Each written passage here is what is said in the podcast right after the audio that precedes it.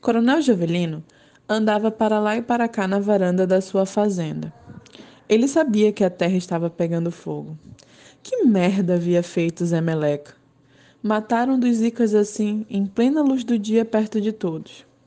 Agora o menino crescera. Ele que sempre fora uma pedrinha na sua botina, machucando seu calcanhar desde o dia em que, garoto ainda, testemunhara um Zica assassinado pelos seus homens ser lançado no rio.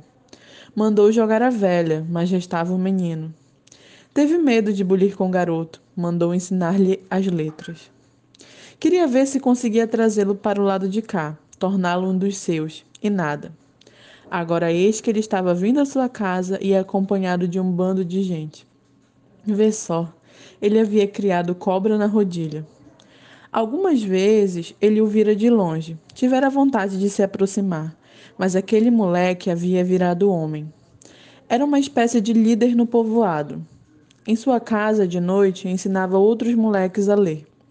Diz que tinha até uma mocinha que ia lá também. Ele ia de vez em quando à cidade e voltava com livros. Trazia notícias sobre o que acontecia por lá. Diz que agora estava lendo para os outros, estudando com eles um jornal que explicava tintim por tintim o que era sindicato, greve, liga camponesa, reforma agrária. Assuntos que só agradam estes vagabundos e que vêm tirar o sossego da gente. Era o que faltava tanta coisa para resolver e aquele tipo, desde pequeno, era metido a besta. Havia mandado matar o Pedro da Zica, sim, porém não ali. Bom tempo era aquele em que eles morriam afogados.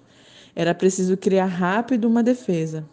Rápido porque o homem estava chegando, atravessando com os pés sujos de poeira o encerrado vermelho de sua varanda que lembrava sangue.